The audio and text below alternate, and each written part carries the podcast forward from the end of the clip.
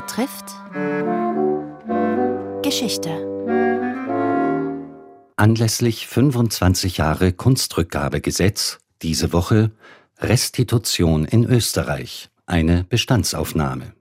Mehr als ein halbes Jahrhundert nach dem Ende des NS-Regimes wurde im Dezember 1998 das Bundesgesetz über die Rückgabe von Kunstgegenständen aus den österreichischen Bundesmuseen und Sammlungen vom Nationalrat beschlossen. Seit 1946 waren zwar mehrere Gesetze erlassen und Initiativen gesetzt worden, doch haben sich diese als unzulänglich erwiesen. Um endlich Verantwortung für die im Nationalsozialismus geraubten Kunst- und Kulturgüter zu übernehmen, bedurfte es offenbar eines Paukenschlages mit großer internationaler Wahrnehmung. Die Beschlagnahme zweier Werke aus der Sammlung Leopold als Diebsgut Anfang 1998 in New York. Die Maßnahmen sind angemessen. Es war sehr wichtig, dass die Bilder an einem neutralen Ort wie New York verbleiben. Und das stellt sicher, dass es eine Untersuchung darüber geben wird, wer der rechtmäßige Besitzer der beiden Bilder ist. Ich halte das für einen beispiellosen Vorgang in der amerikanischen Nachkriegsrechtsgeschichte in puncto Kunstdiebstahlaufklärung. Äh, ich kann mir nur wünschen, dass es in Österreich nicht so missverstanden wird, dass nun eine Wagenburg-Mentalität äh, nicht als Reaktion darauf entsteht. Die Befürchtung, der internationale Leihverkehr könnte zum Erliegen kommen, wie damals von dem Historiker und Juristen Willi Korte geäußert, hat sich nicht bewahrheitet.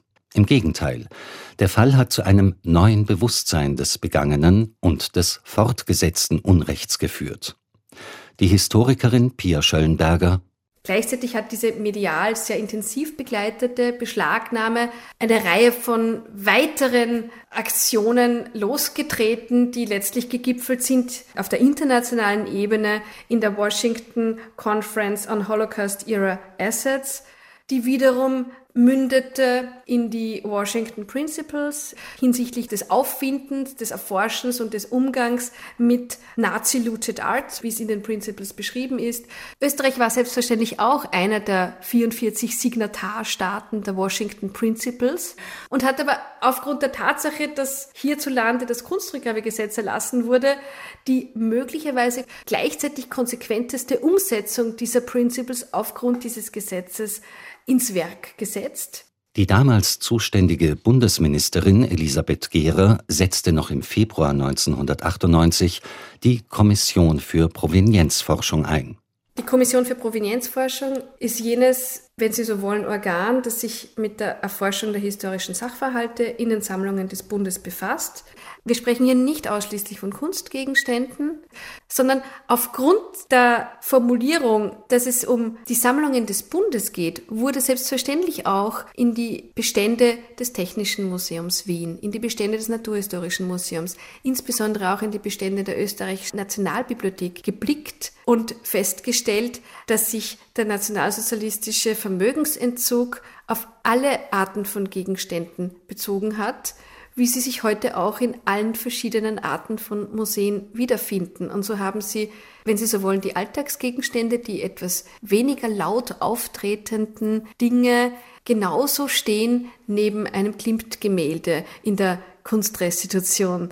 Wenn Sie sich ansehen, die extensive Leistung des Kunstrückgabebeirates, wir reden hier von fast 400 Beschlüssen und diese beziehen sich auf insgesamt über 52.000 Bücher. Und zusätzlich zu diesen Büchern haben Sie über 10.000 Objekte, Skulpturen, Gemälde, Sie haben volkskundliche, naturkundliche Objekte, geologische, aber auch zoologische Objekte.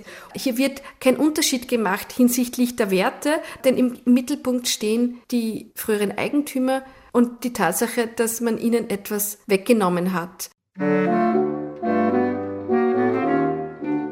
Restitution in Österreich. Sie hörten Teil 2 einer Reihe anlässlich 25 Jahre Kunstrückgabegesetz mit der Leiterin der Kommission für Provenienzforschung Pia Schöllenberger.